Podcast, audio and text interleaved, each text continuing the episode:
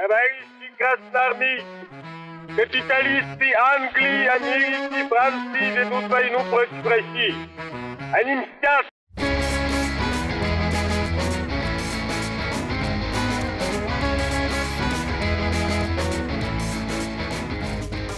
Всем привет, это подкаст «Деньги Джоули Драконы». Здравствуйте. Здравствуйте, Никита.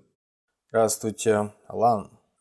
Здравствуйте, слушатели, дорогие наши, уважаемые. Дорогие наши уважаемые, обожаемые. Так как сегодня в начале выпуска говорил Владимир Ильич, значит выпуск про что? Про финансы. У нас сегодня не интервью, сегодня будем Про рассказывать деньги. про деньги в конкретном месте, про деньги в Центральном банке. Сегодня тема ЦБ. Деньгам там самое место в банке, я считаю. Я помню с того самого момента, как мы начали рассказывать про финансы, Никита меня неоднократно просил рассказать про Центральный банк. Особенно в те времена, когда он меньше всего разбирался в финансах, и он думал, что вот это даст ему ответы на многие вопросы. Знания. Ну, хоть на какие-то. Да, ну мы сегодня коснемся и сухой теории, попробуем на практике объяснить, чем вообще занимается Центральный банк и рассказать о том, как информацию, полученную от нас, применить э, в своих инвестициях, в своих накоплениях. В общем, Словом, в условиях, приближенных к боевым. хорошо. Я сегодня Боевым. немножко военизированный, да. Тогда в бой. Тогда по коням. Итак, Центральный банк. Да что же это такое ваш центральный банк? С самого начала стоит сказать, что Центральный банк это все-таки юридическое лицо. И когда слышишь э, такое словосочетание, думаешь, так, стоп, а что это, ЗАО, АО, ПАО, ВАО, или это может быть э, самозанятое? Ну, Да. тут все неоднозначно. Значит, это единственная организация в стране, которая имеет статус вот, полугосударственной, или, как еще говорят, квази. Квази это мудро, умно говорить. Это Можно очень сразу- красиво, да, очень красиво. а, да, на вечеринках произвести впечатление. Неплохо, неплохо. Нет, ну по- после слова нарратив, которое ты выбросил так небрежно в компании, нужно сразу употреблять слово квази, чтобы закрепить эффект, я считаю. Так, так вот, э, это полугосударственное учреждение, которое занимается тем, что обеспечивает э, контроль э, за обращением валюты в стране, влиянием на курс, ну и прочими вещами, о которых мы сейчас поговорим. Существует много мудрецов, мыслителей, которые считают, что раз э, Центробанк не подчиняется, будем аббреви- аббревиатуру использовать ЦБ, называть Центробанком, иногда Банк России. Это одно и то же. Центробанк в дальнейшем ЦБ. не путать э, Банк России с Банком Россия, который тоже у нас присутствует. Это разные структуры, одна исключительно коммерческая, Россия карточки выпускает, зарплатные проекты, в общем, обслуживает э, госучреждения в классическом смысле банковском. А Центральный банк – это вот та самая полугосударственная организация. Я думаю, чтобы не путаться, все-таки ЦБ ограничимся ЦБ. аббревиатурой на сегодня. Итак, вот э, ЦБ у нас в первую очередь занимается тем, что выпускает те деньги, которые мы с вами имеем на электронных кошельках, ну, имеется в виду в безналичном расчете, да, и имеем в виде банкнот, купюр, железных монет, которые у нас также с вами могут где угодно быть. Но вот железные, наверное, все реже уже используются, а бумажные до сих пор в ходу, ну, конечно, их э, объем постепенно сокращается. То есть выходит так, получается, что Центральный банк контролирует монетный двор и задает ему задание, то есть дает ему задачу по печати, грубо ну это так, прям для детей пяти- пятилетних объяснение, дает ему задачу для того, чтобы напечатать определенное количество денег в определенный промежуток времени. Да? Да, да, да. Причем тут тоже надо пометить или как добавить, что каждый раз, когда выпускаются деньги, они, ну, то есть он, центральный банк, не выпускает за бесплатно. Он с этого что-то дозарабатывает. А кто же И, ему конечно, платит за это?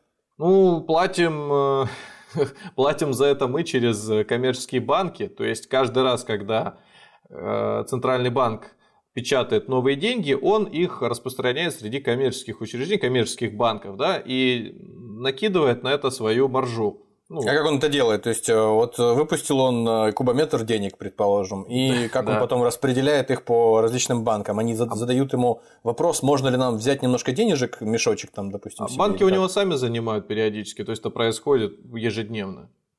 То есть, вот этот как раз та, та самая процентная ставка, она вот как раз э, влияет на то, под какой процент дает э, Центробанк другим банкам деньги, вот эти вот самые свеженапечатанные, да, то есть он им дает их кредит. Сам процесс печатания денег – это уже воздействие на экономику. То есть ты можешь говорить о том, что э, чем больше печат... если, например, в стране по какой-то сейчас буду на простых вещах, да, говорить, не привязываясь ни к чему, чтобы сразу не усложнять. Если в государстве у населения не хватает денег, да, центральный банк начинает печатать больше. Если переизбыток, значит, соответственно, печатать меньше или вообще не печатать. Но на деле это все регулируется не просто через объем, а через так называемую ключевую ставку. Это та самая маржа, это тот самый процент, который накидывается сверху, который центральный банк зарабатывает. Вот, например, нужно выпустить ну, чтобы так в головах максимально легко считалось, да, нужно выпустить там 100 миллионов рублей. Вот 100 миллионов рублей выпускается под ключевую ставку 6,75%. Серьезно? Сейчас до сих пор еще до 7 не дошло? То, что ты сейчас говоришь, 7, это только прогнозируемое. Она может в ближайшее время быть. Ну, скорее А-а-а. всего, до нее ну, пардон, пардон, да. дойдет, да. На следующий год вообще прогнозируют, что она в районе 8 будет. Итак, вот тот твой вопрос, э, вот для тебя что ключевая ставка означает? Ну, как что означает? Э, процент, под который э, Центральный банк выдает банкам кредит. Ну, а тебе, как обычному там, физлицу, это, обычному жителю? Ну, это влияет придет? на... Ну, естественно, чем под более высокий, чем под более высокий процент банк коммерческий берет у Центробанка кредит, тем под более высокий процент он э, услуги оказывает мне, как физическому лицу. Для меня это важно становится. Для тебя какие выгоды это дает? Ну, для меня это какие выгоды дает? Я как э, там какой-нибудь э, э, шоу у меня. У меня ни депозитов, ничего нету. А, а в принципе, вот если бы у меня депозит был хотя бы там на десяток тысяч рубликов, то у меня бы потенциально через какое-то время после повышения ключевой ставки – процент по моему депозиту повысился. Это ну, да. если ставка повышалась бы. Ну, и, соответственно, если бы я кредиты брал под эту ставку более высокую, у меня бы и процент, под который мне кредиты выдают, ну, всевозможные, в том числе и ипотеку, предположим, было бы не так, так выгодно брать. То есть, получается, мы сейчас формулируем первое, первую рекомендацию, первую полезную рекомендацию. Это то, что если мы знаем, что в ближайшее время будет э, повышаться ставка, то мы можем надеяться на то, что либо по вкладам она увеличится, либо кредиты будут, э, ставка по кредитам расти. Значит, если нам нужен кредит, надо его взять Быстрее сейчас. надо брать, да? Взять сейчас, да, тогда будет выгодней. Да, действительно, все так. Например, сейчас история с тем, что у нас растет инфляция, цены увеличиваются, и с этим нужно побороться. Соответственно, для того, чтобы уровень инфляции немножко снизить, нужно что? Повысить ключевую ставку. Почему?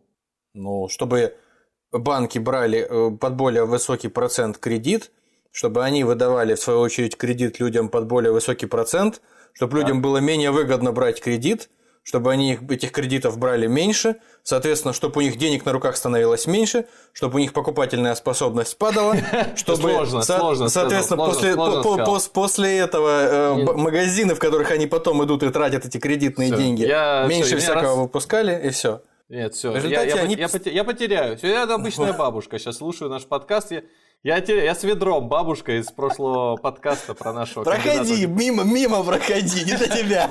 Бабуля, серьезные вещи обсуждаем, да. Иди, старая, иди.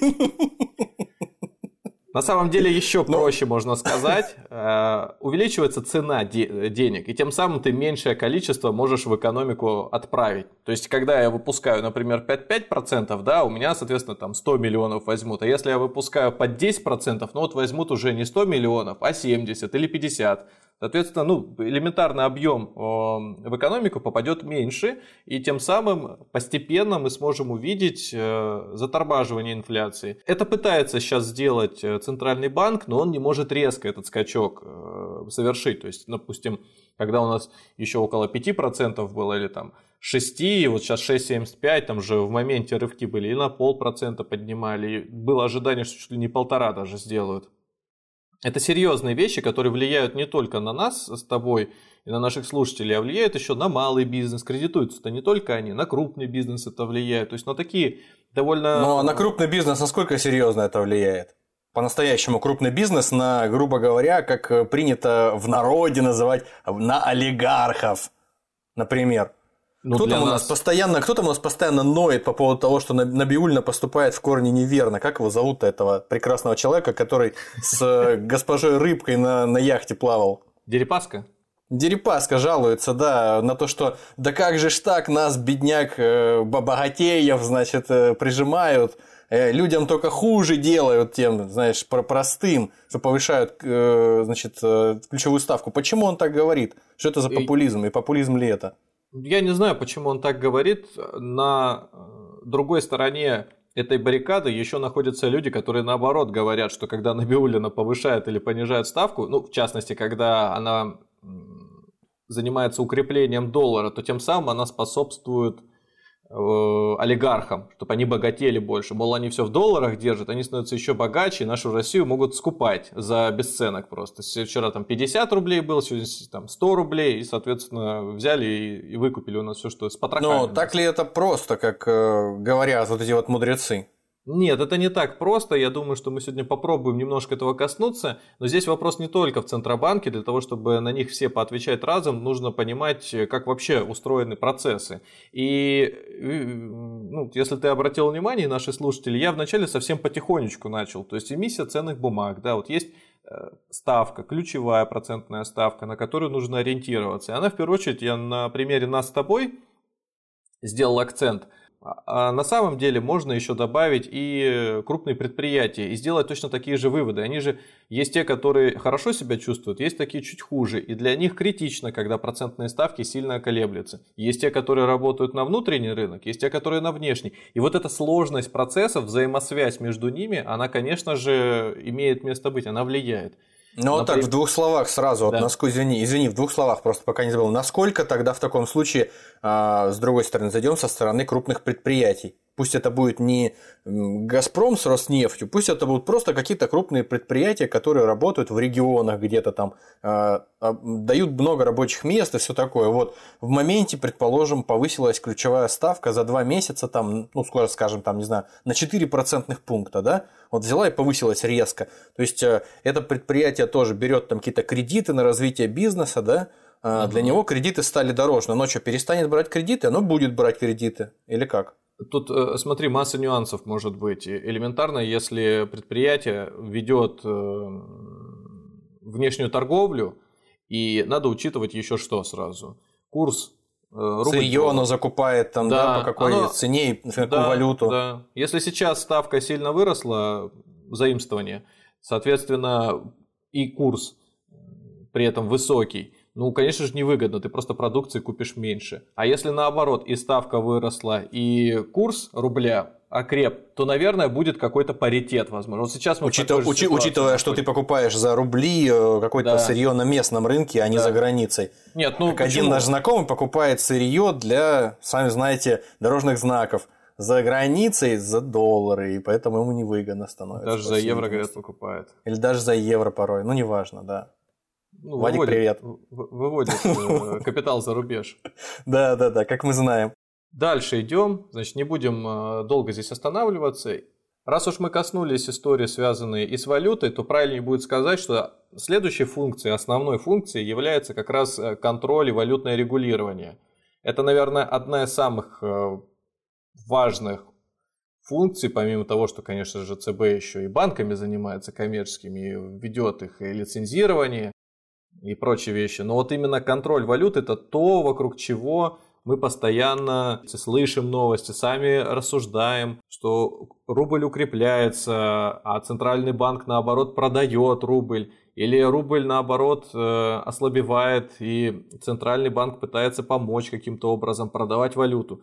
То есть задача центрального банка, вот если так совсем со стороны посмотреть, это как у поликлиники или как у школы, а как у какой-нибудь э, муниципального учреждения. То есть его задача поддерживать нашу экономику в здравии. И она маленькими шажками, без резких движений старается это делать. Дело в том, что помимо нашей экономики есть еще мировая экономика, в которой мы, я бы даже сказал, барахтаемся. И когда э, на э, других территориях происходят сильные изменения, то нас, конечно же, это все вовлекает. И наш курс рубль-доллар тоже меняется. Поэтому центральный банк для того, чтобы не нарушать эту, этот баланс, старается свои собственные резервы тратить. Да. Именно поэтому, получается, вытекает из этого, из того, что сказал, как мне кажется, промежуточный вывод первый. Почему Центробанк должен быть, условно говоря, независим от э, государственных каких-то структур законодательных, исполнительных там ветвей власти?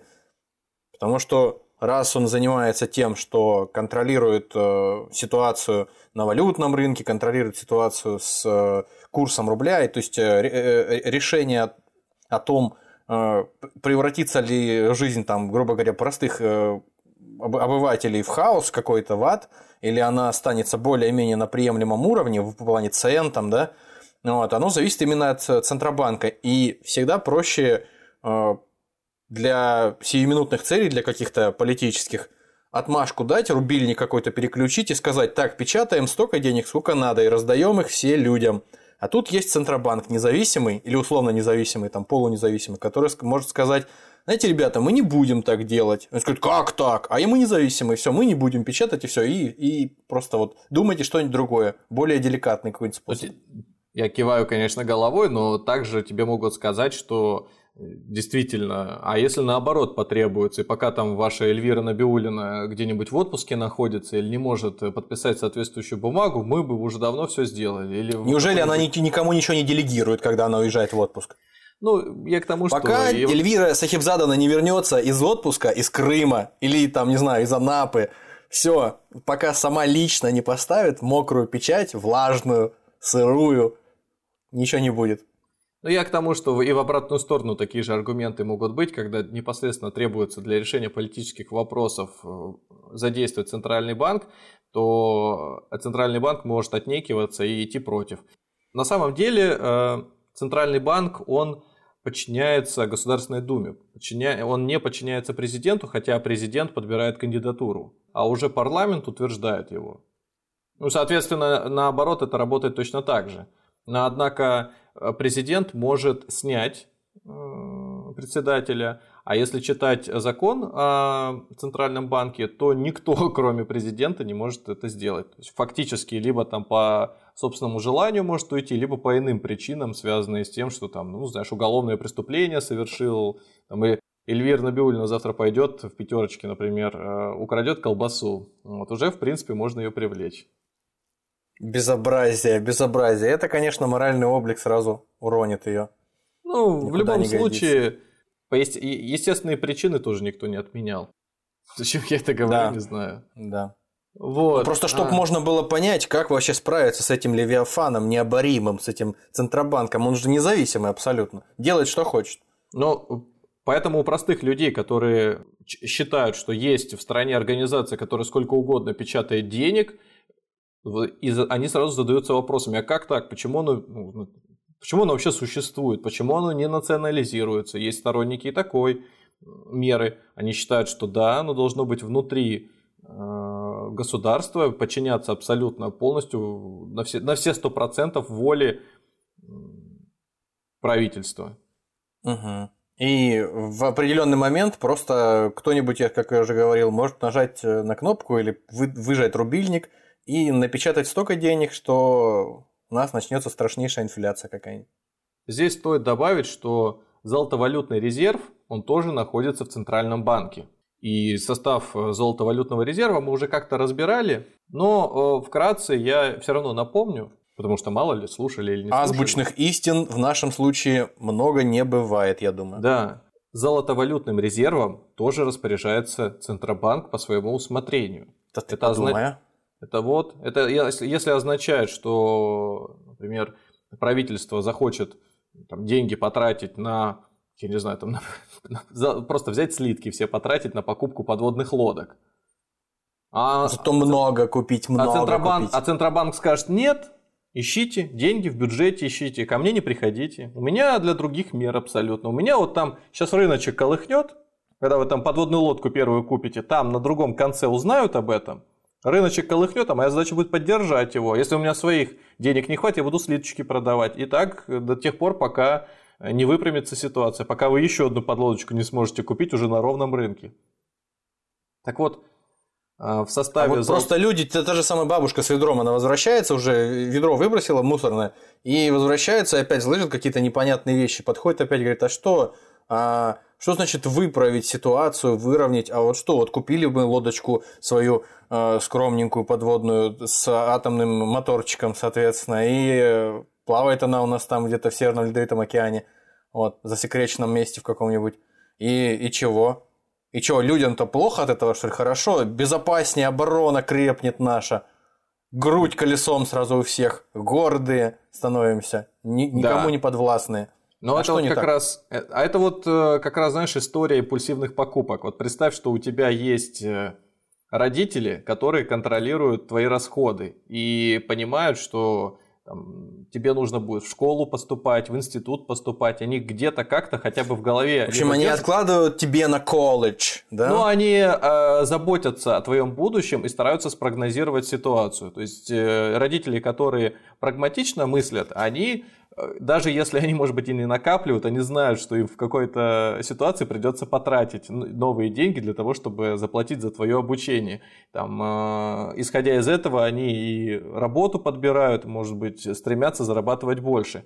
Вот, а если бы тебя, молодого, там, шестилетнего, пятилетнего, вовлечь в расходование бюджета, что бы тогда к чему бы это привело? Вот на самом деле, если простым языком, вот те в моменте ситуации, которыми могут э, пожелать воспользоваться депутаты, пускай даже той же самой ну, государственной ну, политики Думы, в целом, да, какие-то ну, политики. Да, они могут привести к тому, что золотовалютного резерва вообще не останется. То есть, да, конечно, мы можем взять эти все деньги, потратить сейчас на школы, на детские сады. Опять-таки, в моменте это сделать невозможно. Это приведет к той же самой инфляции. Да, просто так взять, вкачать деньги. Э, другой человек может сказать, ну как же, вот смотрите, верни давай, Алан, расскажи про то, что там хотел про состав ЗВР. Вот э, золотовалютные резервы, там только 186 миллиардов долларов находятся на депозитах.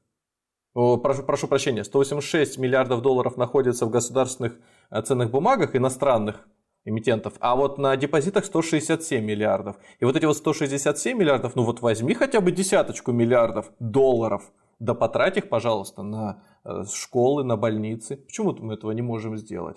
На потому дороги. Что, потому что мы живем, во-первых, в рыночной экономике, и мы не можем просто так взять и впулить эти деньги на строительство. Это же что? Это стоимость материалов, работ выполненных, да? Это еще нужно оплатить услуги тех же самых учителей врачей это деньги, которые через покупку, через строительство будут вливаться в экономику и тем самым повышать инфляцию. Те люди, которые будут получать эти зарплаты, которые будут продавать эти стройматериалы, в моменте, соответственно, могут завышать еще и еще цены. Да, на рынке. Это же рыночная экономика, чтобы не выполнять заказ у кого-то еще. Либо они могут отказаться, и тогда, соответственно, тебе нужно будет предлагать цену больше. Короче, это на простых э, примерах я пытаюсь показать, что нельзя просто так разбазаривать деньги, которые там есть. Однако их действительно много, и просто для понимания за полгода, может быть даже за короткий отрезок, за какой-нибудь квартал, тот же самый э, центральный банк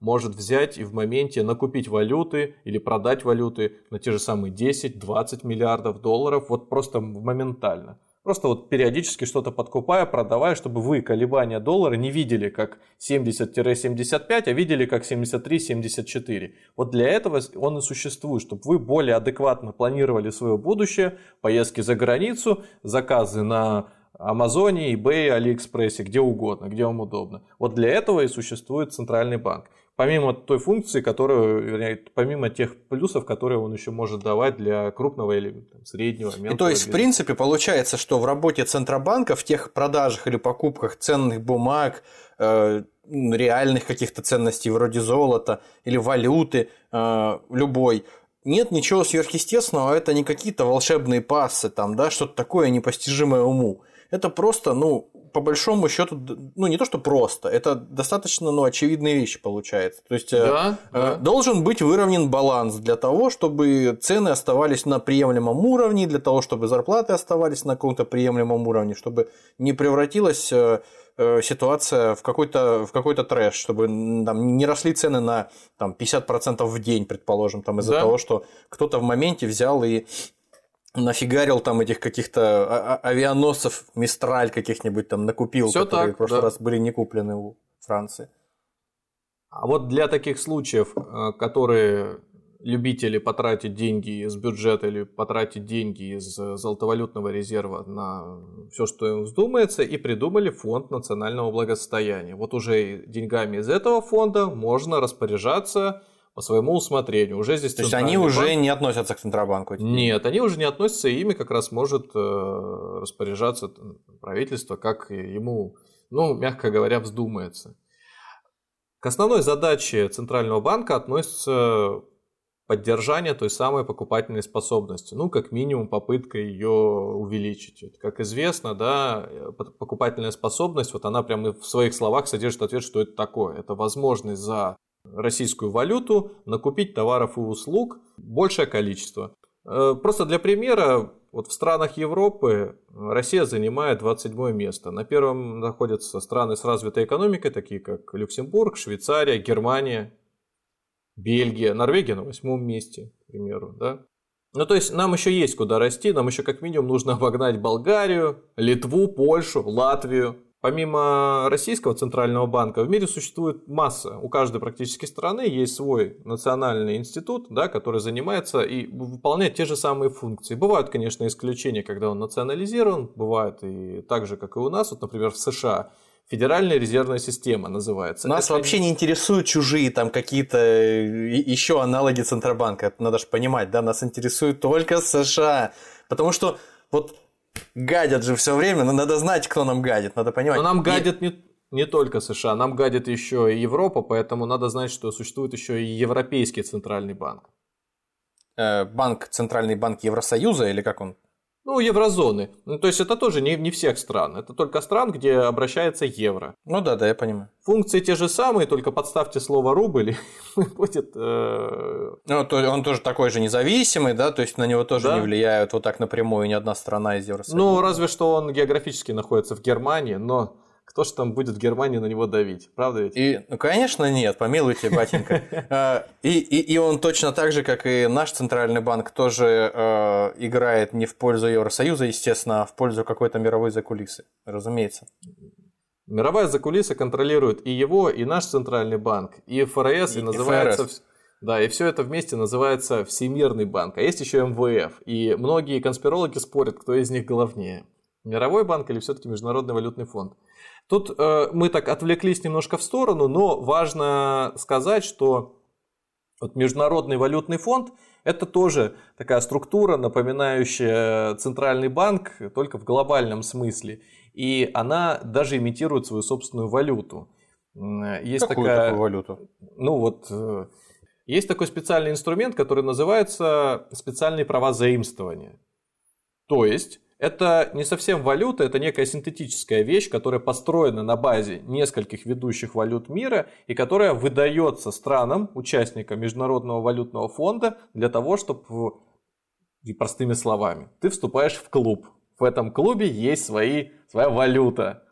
Бильдельберг, Би- Бильдербергский клуб, вот тот Вот. самый, да? Ну, она такая сокращенная аббревиатура у нее SDR. Вот выпускается некая SDR. Ты такой, хорошо. Значит, и тебе ежегодно начисляют какую-то сумму. Но если ты член клуба с именем, давно там уже состоишь, то тебе дадут, не знаю, процентов 15-20 дадут. А если ты молодой, новенький, 11 как Россия, пришел туда, то тебе дадут чуть-чуть совсем, 2 процентника дадут. Но скажут, трать аккуратно, осторожно и только в рамках нашего клуба. То есть в рамках международных расчетов. Просто так взять там деньги и потратить на свое смотрение нельзя. При этом ну, практически за бесплатно тебе дают там ставки какие-то смешные. Это мы сейчас И- про МВФ говорим. Он сам выпускает свою валюту, так называемую, этот SDR, да, и распределяет ее между участниками Международного валютного фонда. И существует даже легенда, что Центробанк является собственностью МВФ.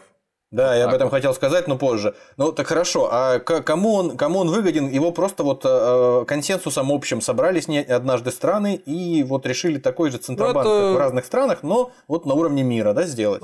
Вот мы когда делали выпуск про почему доллар является главной валютой, и я там рассказывал про Бреттон-Вудскую систему, вот это как раз Да-да-да. следствие. Вместе с э, принятием новой формы расчета в виде доллара, да, отказа от золота, э, привязки к золоту, как раз таки и сделали Международный валютный фонд, потому что понимали, что для поддержания экономики в той же э, Америке постоянно надо, ну в США, да, э, надо, чтобы постоянно было все в порядке, ну, ну то есть отсутствие дефицита был профицит. Самих де... Отсутствие дефицита самих денежных бюджета, средств? Бюджета, бюджета, ага. бюджета. Был профицит бюджета, чтобы все было хорошо. И должно, она должна зарабатывать, потому что если а, в стране будет э, случаться кризис, или как минимум будут намеки на кризис, будет дефицит, то тогда, соответственно, все страны-участники этого соглашения будут тоже иметь меньше доверия к валюте, и, соответственно, что?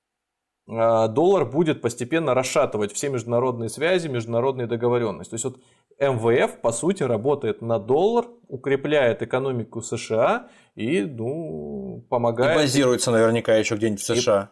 И, и помогает им справляться да, с внутренними проблемами. При этом деньги, которыми он э, пользуется, они построены на базе ключевых валют. Там и евро в состав входит, и доллар. Доллар, по, по, если не ошибаюсь, порядка 40%.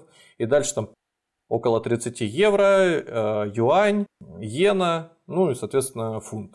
Вот эта пропорция разбита примерно в таком э, составе. Юань 10, иена 8, ну остальное все фунту.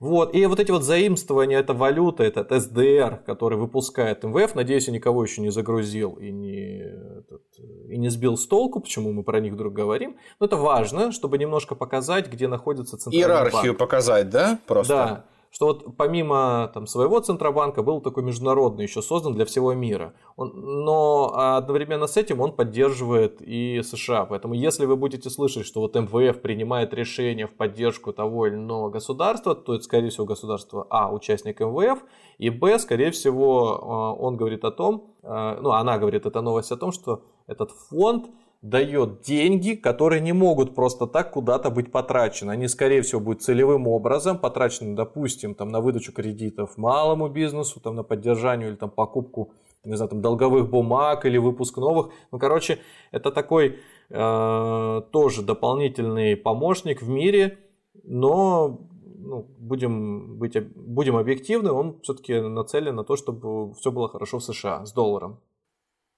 Э, вернемся все-таки ненадолго, наверное, если ты собираешься дальше в том же духе продолжать, еще на более высокий уровень межгалактической какой-нибудь иерархии подниматься, центробанковской.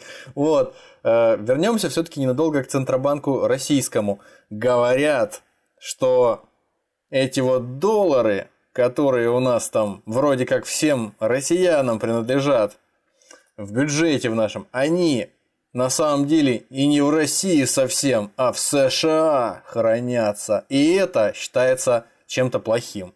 Но, как я понимаю, на самом деле это все ересь, потому что, ну, то есть, как бы, что я слышал, исходя из того, что я слышал, ты меня поправишь.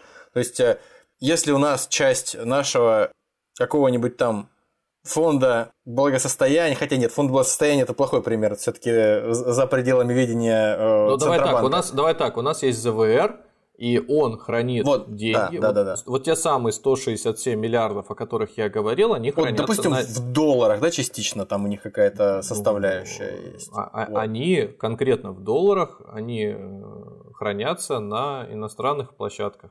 Ну, почему они хранятся? Ну, потому что это просто рационально, потому что они там печатаются, правильно? Ну, да. учитывая даже, что они там хранятся, они не являются американскими деньгами. То есть их напечатали, но деньги это наши, правильно? Да. Вот. Точно так же, как если кому-то заблагорассудится, в голову взбредет, там, предположим, в США э, часть какого-то резервного фонда американского там э, экономического держать в рублях, то они будут держать эту часть фонда, правильно я понимаю, в России. Да. Но эти да. деньги не будут являться русскими рублями только на том основании, что они напечатаны нашим монетным двором, и э, распоряжение для их печати выдал Центробанк. То есть это ну, американские ну, если... рубли. Ну, владельцы, американцы этими рублями владеют американцы. Просто да, они лежат у нас. Да, есть специальные корреспондентские счета, на которых, соответственно, находятся эти деньги. Вот я когда сказал про 167 э, миллиардов долларов, это эквивалент, конечно же. Там могут быть и евро, и евро точно так же хранятся не у нас, хранятся на счетах банков, посредников. Ну, это, то есть это, к слову о, о том, что люди, да, рассказывают всякие небылицы, просто не понимая, о чем идет речь, что просто э, так везде все делают, да? Вот, то есть валюта, все банки. Валюта любой страны, она хранится у себя, она как бы из, извне уходит только тогда, когда ее перевозят на, этих, на самолетах каких-нибудь, на бронированных поездах. Вот тогда да, или нет, караванами, когда ее Ну, в противном случае у нас бы просто не было тех наличных долларов, да. которые мы по какой-то причине хотим там у себя в банках местных Конечно. разменять. Но Конечно. их не должно быть столько, сколько у нас в нашем бюджете столько... долларов. Да, их столько и не требуется. То есть, вот, например, банки между собой же гораздо более серьезные операции проводят ежедневно. То есть, например, тебе надо из одного банка в другой перевести деньги, да, ты, например, пишешь, э, там, пожалуйста, переведите мой один миллиард, ну, все знают, что человек солидный, поэтому переведите один мой миллиард, э, допустим, из банка А в банк Б. Тебе там менеджер в банке пишет, не знаю, там платежку, или ты через мобильное приложение это делаешь.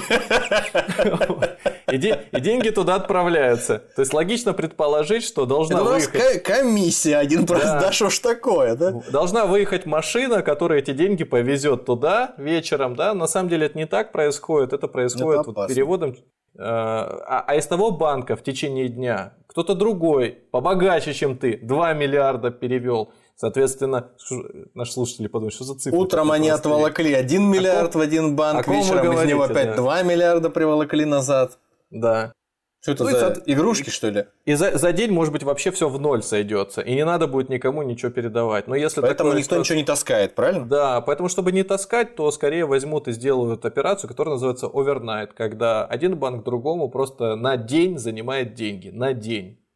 И все ставку. Но overnight. физические деньги никуда не перемещаются. Нет, нет, нет, нет, конечно же нет, это бессмысленно. Физические деньги сам банк может хранить у себя в хранилищах, в депозитариях где-то, да, ну это элементарно прием наличности осуществляется, где-то складируется. Ты же не можешь свои офисы дополнительные а, набивать ими до, до, просто до потолка. Они должны безопасно храниться, чтобы вкладчики не пострадали в первую очередь а во вторую уже, конечно, банк. Банк же так, банк так всегда и думает. Главное, говорит, вот мои клиенты, а я, моя прибыль потом, я им буду вот в минус. Конечно, конечно, конечно. Это как, как и любая финансовая организация, я уверен, так и работает. Э, клиенты в первую очередь. Ну так вот, возвращаемся к нашему центральному банку. Чем он еще занимается? Вот раз мы уже коснулись э, банков коммерческих, Центробанк, э, я уже начал тоже до этого говорить, да, он выдает лицензии, он отзывает лицензии, он регулированием занимается деятельностью, то есть правила, нормативы расписывает на то, как должны банки работать в стране. И это очень важно. Например, многие не знают, но с начала этого года Центральный банк активно взялся за предложение населению инвестиционных услуг. Вот те, кто имеют счет на бирже, могут заметить, что их брокер неожиданно стал в онлайн-приложении, ну, в мобильном приложении – зачем-то предлагать пройти тесты. вот буквально это вот после, э, ну, в начале октября началось, то есть 2021 э, года, это мало ли, когда вы слушаете. Откуда эти тесты растут? Центральный банк с начала года стал смотреть на то, что жалуются, очень много людей жалуются на то, как им предлагают инвестиционные услуги, что они теряют деньги. Это касается не только инвестиций, это еще и страхования касается, но за инвестиции тоже взялись. И теперь для того, чтобы получить доступ к сложным инструментам, опасным инструментам, клиент должен сдать тест, ответить на все вопросы. Тем самым, ну, это некоторую часть людей оградит от того, от необходимости в них вкладываться, от возможности в них вкладываться. Может быть, кого-то это спасет. Я, честно говоря, не знаю, если уже выложены в интернете ответы, наверное, есть, и вообще как проходить этот Знаешь, тест. как вот ЕГЭ, ЕГЭ проходят, когда, по крайней мере, когда я готовился к ЕГЭ, по тем предметам, которые мне не очень давались, я занимался с репетитором, был туповат. Вот. Ну, ничего особо не изменилось. Э, наши дорогие слушатели наверняка это заметили. Вот. Э, просто я помню, что, допустим, на э, задание для ЕГЭ по математике, как минимум, самого сложного для меня испытания из всех, прям вот натаскивали. Натаскивали в том смысле, что есть определенный пул тестовых заданий, которые можно проходить до потери сознания. И в определенный момент ты становишься способен, ну, теоретически, более-менее пройти там со средним баллом 4 э, с минусом. Да нет, здесь, все. Э, не, не, здесь, здесь все гораздо проще, здесь и тесты короткие, количество вопросов там небольшое, поэтому пройти его могут практически все. Я не думаю, что это вызовет у кого-то сильнейшие проблемы. Это знаешь, как это как, например, заходишь посмотреть трейлер фильма, и он, например, фильм ужасов, и если ты ребенок, э, то считается, что ты не можешь выбрать свою дату рождения, тем самым ты трейлер не посмотришь. А взрослый да. человек может выбрать и зайти на тот же самый. 17 с половиной тебе лет сегодня, или там 17 лет и там 11 месяцев ну, ты понял. В общем, завтра тебе 18 лет, а сегодня ты еще не можешь это сделать. В любом случае, это хорошая мера, заградительная от возможных убытков. Потому что классические инструменты, они все еще доступны простому э, обывателю, простому физическому лицу, и, и покупать он может их э, так же, как и раньше. Естественно, они отбираются, те, которые доступны для всех, по рейтингу надежности. И там вполне себе можно найти те же самые бумаги, которые дают доход выше, чем обычный депозит. Э, дополнительно нужно сказать, что те меры, которые осуществляет Центробанк э, в виде надзорного органа, так называемого мегарегулятора, который осуществляет деятельность по контролю не только за э, банками, но и за рынком ценных бумаг. То есть раньше была отдельная служба, называлась ФСФР, теперь эту функцию на себя взял и Центральный банк, от того, собственно, и тесты появились, от того он и страховыми компаниями занимается. В общем, ведет себя по всем фронтам. Это очень хорошо, я считаю.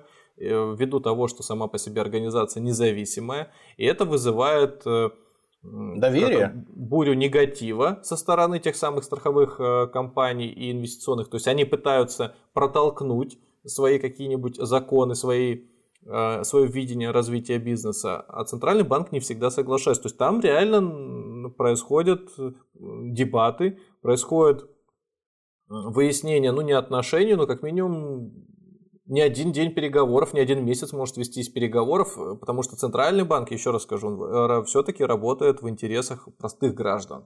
Там нет такого, что есть желание дать возможность дозаработать кому-то еще. Вы это можете спокойно увидеть на том, как реализуются страховые продукты, вот эти все обязательные вещи, что вам должны называть, то, что там при оформлении кредита можно взять страховку любой другой компании, а не ту, которую вам предлагают. То есть это, это все делается. Ну, это очень банк. круто, это очень круто. И это, я так понимаю, буквально еще какое-то время назад, там, скажем, год назад, два года назад, этого всего ну, не было или было не в таком объеме совсем, скажем, да? Это невозможно сделать одномоментно, да. Программы и проекты такие разрабатываются долгое время или приходят к этому не спонтанно, да. Это в том числе жалобы клиентов, ну, тех самых первопроходцев, которые стали, может быть, заложниками неудачных сделок. Э, ну, благодаря их отзывам все, все случилось. Слушай, а вот в Китае есть наверняка же аналогичная структура Центральному банку, которая тоже там занимается тем же, теми же самыми, должна, по крайней мере, заниматься теми ну, же самыми вещами? там есть, там Народный банк Китая она называется. Я да? почему вспомнил, потому что когда я еще особо не интересовался, в общем, финансовыми аспектами, которые мы обсуждаем в основном э, в, твоих, э, в твоей части выпусков нашего подкаста, э, еще вот буквально, может, пару лет назад, может, три года назад я слышал какие-то обрывочные сведения о том, что когда большое количество китайцев внезапно э, стимулированное правительством, ну то есть стимулировано не так, как вот сейчас ты э, рассуждаешь о Центробанке, все цивилизованно, как-то все это выглядит респектабельно, даже какое-то уважение сразу возникает к организации, которая действует в интересах людей, чтобы их не обманули, ну так, элементарно выражаясь, элементарными словами.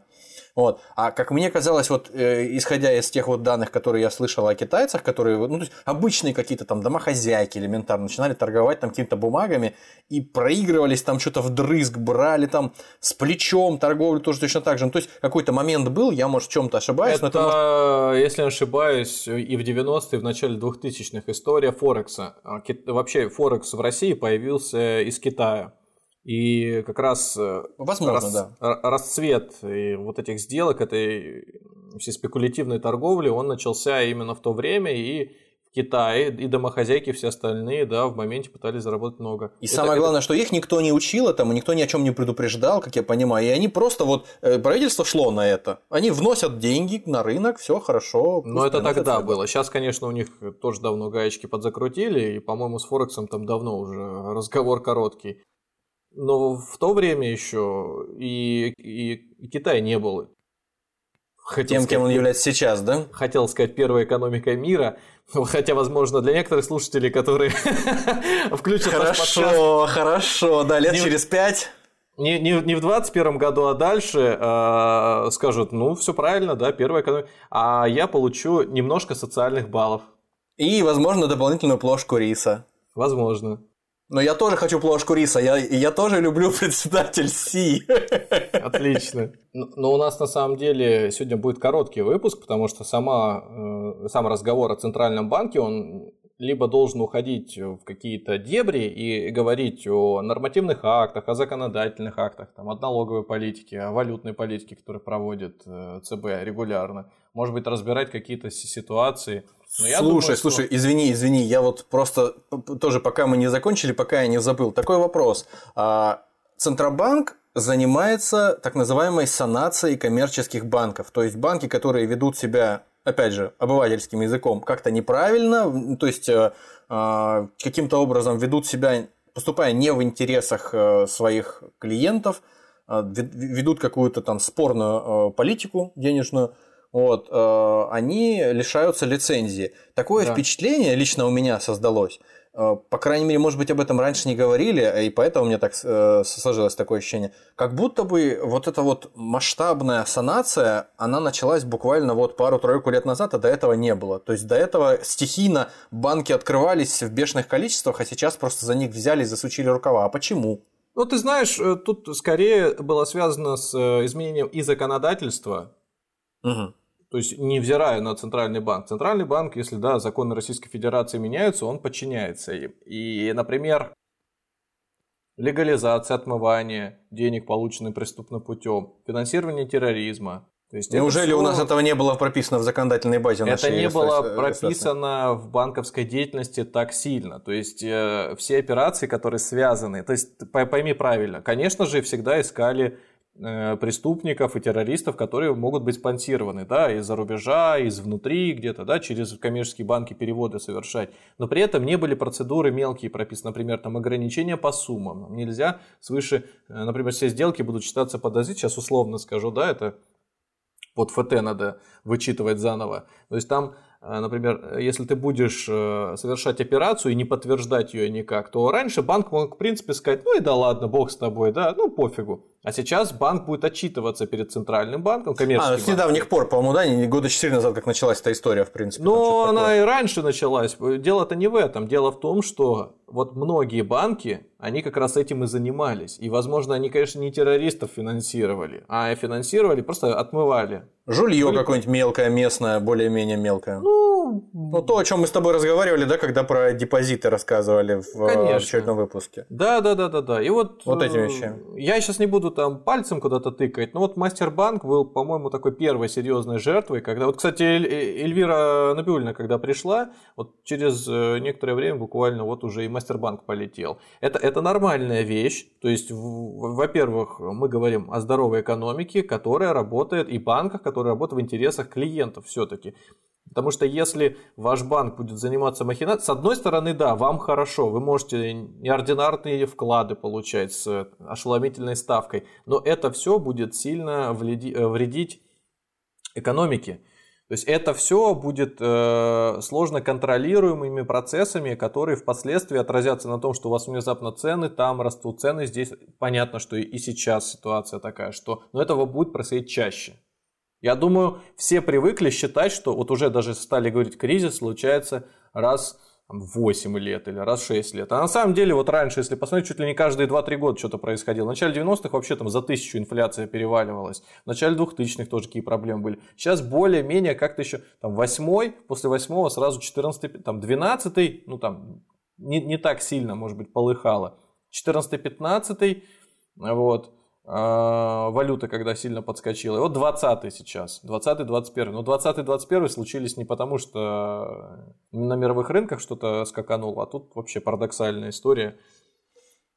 Слушай, а почему Центробанк э, не показывал себя таким явным, таким самостоятельным вот, игроком, скажем так, вот, в том числе и в политическом поле, как мне кажется, по крайней мере, как обывателю, а, раньше. Почему вот это именно вот связано тоже с изменениями законодательства, которые, получается, как некоторым образом руки ему развязали больше или как? Как мне кажется, во-первых, его сделали мега-регулятором, и он в себя в, в, впитал. Вобрал функции других кон- каких-то да, да. контролирующих органов, да? И про него просто чаще стали говорить говорить. Если вот представь, у тебя там 5 учреждений есть, да. Объединились которые... в одно мегаучреждение. Теперь, да? теперь, да, в одном есть. Значит, ну, ты будешь просто в 5-6 раз сильнее...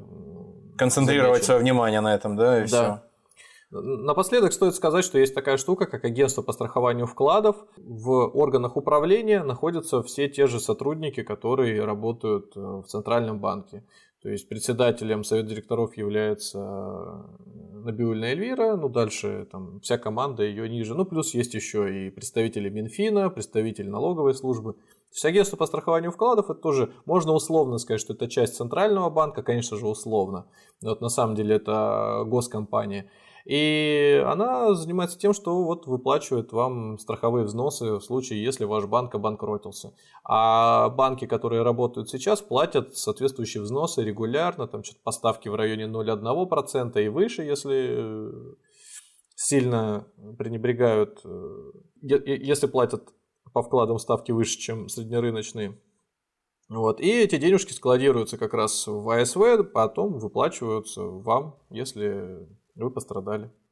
Неужели все-таки вот, вот настолько все хорошо? Неужели вот действительно прямо в интересах э, вкладчиков, в интересах частных э, значит, граждан работает банк? Неужели да надо... никаких вопросов нет? Да надо голову просто проветрить. Если вы идете в поликлинику и говорите о том, что вся медицинская система направлена на том, чтобы вас напичкать лекарствами, ну, вам, вам, у вас тогда просто проблемы с доверием. Если вы идете отдаете своего ребенка в школу и думаете, что все обучение настроено на то, чтобы он служил в армии, стрелял, воевал, отдавал свою жизнь на правительство, то вам опять же нужно проблемы с доверием решить. То же самое Центральный банк, ну вот ничем он не отличается. Ну вот зачем нужно ему не доверять так? Какие были причины? Если причины связаны с тем, что вы подозреваете его причастность к международным структурам, Хорошо, это важный тезис, серьезный, надо его проверять. Загляните в документы, загляните в законы, разберитесь в том, что такое хранить деньги того же МВФ у себя на счете. Вот там 2,8 миллиарда всего хранятся э, у, у нас э, в ЦБ на золотовалютных резервах. Ну это вообще не деньги, ни о чем. Самое интересное, что все вот эти законодательные вот акты, э, которые регулируют деятельность э, самого ЦБ, в том числе э, отчасти можно вот буквально Конституцию Российской Федерации открыть и почитать там. Да.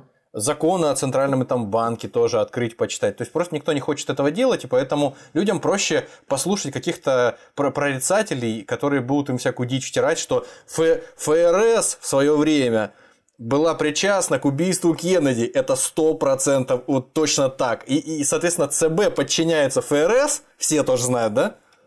Значит, они тоже этим занимаются. Конечно, если ты читаешь сухие выдержки из э, законов, то теряется весь это романтизм. Интересно. Это неинтересно. Романтики никакой нет. То есть Скука. ты э, начинаешь просто э, зевать, и тебя Там э, птичий язык, теряет. там формализм всякий.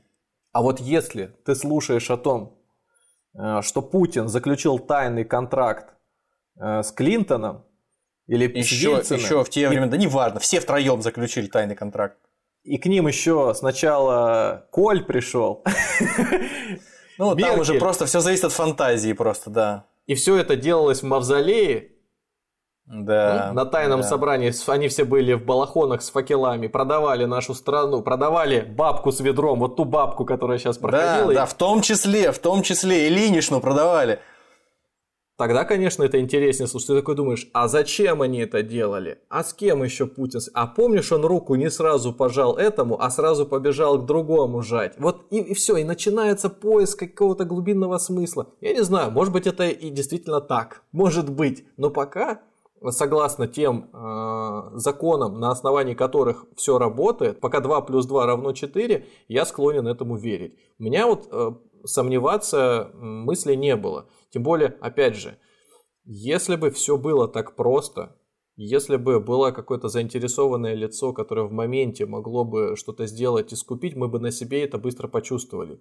А, я рекомендую послушать выпуск про Ост-Индскую компанию, первую часть, где как раз-таки как все начиналось, очень хорошо и отчетливо видно. Это та же самая корпорация, которая пришла в моменте и изменила государство, крепкое, сильное государство под себя. Вот когда мы будем ходить сгорбившись и полоть на грядках э, непонятные фрукты и овощи и продавать их куда бы то ни было, а нас э, будут морить голодом. Вот это значит, что контроль над нашим Центробанком и правительством в других руках находится. Пока этого не происходит, мы свободно передвигаемся, чувствуем себя вольготно, ну, я говорю сейчас, наверное, в среднем, да, о людях в плане возможности распоряжаться собственной жизнью, то, конечно же, об этом думать не стоит. Тут я, я просто не хочу дальше тратить на это время и поделюсь. Ну, это просто, наверное, ответ, наверное, тот, тот, тот же самый, как и на любые и другие. Поделюсь, там.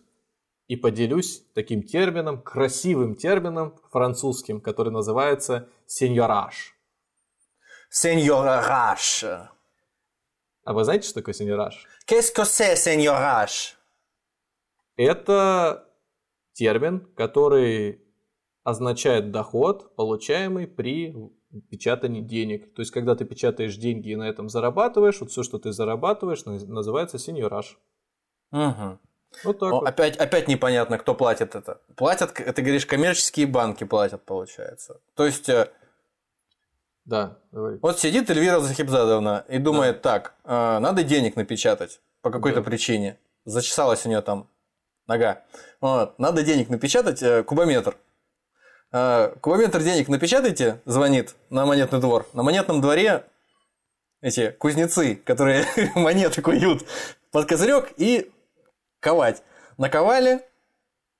А, ну, она, она посчитала, а, сколько она затратила на оплатить бумагу. кто будет, да, на кузнецов. На, на краску, на кузнецов, да, на машину. Все там на дорогие, кто будет? на дорогие, на другую оправу для своих очков, а? На брошки.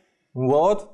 А, а красивые. После... Кто будет платить? А будет платить кто? Простой э, Иван. Бабка с ведром. Простой бабка с ведром, да. Да, ну, все. линично. Определяют ключевую ставку, либо она уже к тому моменту известна в тайне. Проклятие. в тайне, конечно. Вот. И все, и на следующий же день эти деньги покупают у них э, банки коммерческие. То есть, фактически, э, мы напечатали тысячу рублей Год Каждому банку из тысячи банков, да, в, в этом в, в ЦБ напечатали тысячу рублей.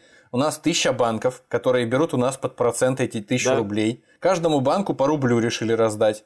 Но мы им раздаем этим банкам уже не по рублю, а по рубль э, и 5 копеек, предположим, получается. Да. Ну, то есть а, а, они нам за каждый рубль э, должны будут отдать 5 копеек еще плюс. Да, да. И вот все. это сеньораж. И, и, и, и вот наш сеньораж и на, на, наша зарплата, собственно говоря, на, на наш доход с этого. Да, окей, да. окей. Ну, по крайней мере, да. более-менее понятно. А потом Центральный банк эти деньги, э, если я не ошибаюсь, 75% от, этой, от этого дохода отдает э, государству, остальное, остальное оставляет себе. В качестве каких-то налогов или чего? Налог, да, да, конечно. Угу. А налог опять оставляет себе все-таки на брошки и на оправу. На брошки, на оправу, да. да. Ну, я, и, и на воду для кулера. Ну что, а, мы сегодня постарались покороче сделать, чем двухчасовой выпуск. Я надеюсь... Э, Все на благодарят основные... наверняка. Да, я надеюсь, что... Ты знаешь, как люди, которые слушают нас, э, например, доезжают до работы, успеют доехать до работы, а выпуск еще не закончился. Вот сегодня, может быть, они как раз подходят к дверям своей проходной, я не знаю, там, учебного заведения, завода, может быть, э, кто-то выходит только из машины еще или из метро, да. На этом мы заканчиваем. Если у вас остались вопросы или предложения о том, какую тему взять следующий, честно говоря, вот про Центральный банк хотели очень-очень коротко и по, ми- по минимуму основные моменты затронуть, потому что я прекрасно знаю, что и в интернете, и статей, куча всяких, но решились где-то и повторяться, но понемногу такой извилистой, прямой пойти. Так что, если остались какие-то вопросы, пожелания, э, оставляйте их э, в комментариях там, где вы нас слушаете, либо в Инстаграме, ВКонтакте, в общем, э, неважно где, мы их увидим. На сегодня все. Спасибо, Иван Ламбекович, за познавательный разговор. Спасибо вам, Никита Иванович, спасибо нашим слушателям и бабке с ведром, которую... И Ильинишне, да. Чуть, чуть, чуть не с потрохами не продали в Международный валютный фонд. Вот. Слушайте нас там, где удобно. CastBox, Apple Музыка, Google подкасты в Spotify теперь есть. Все говорят об этом, и мы скажем, что теперь мы есть и в Spotify. Страшнее всего ваше безразличие, друзья, я хотел сказать. Говорите что-нибудь, говорите комплименты, говорите какие-нибудь гадости про нас, пишите нам что-нибудь, чтобы мы понимали, э, в каком направлении нам двигаться. Вот. А гораздо страшнее, чем ваши вот, негативные отзывы или, или ваши комплименты, э, ваше молчание для нас, мне кажется. Хорошо. Всем спасибо. Всем пока. Всего вам доброго.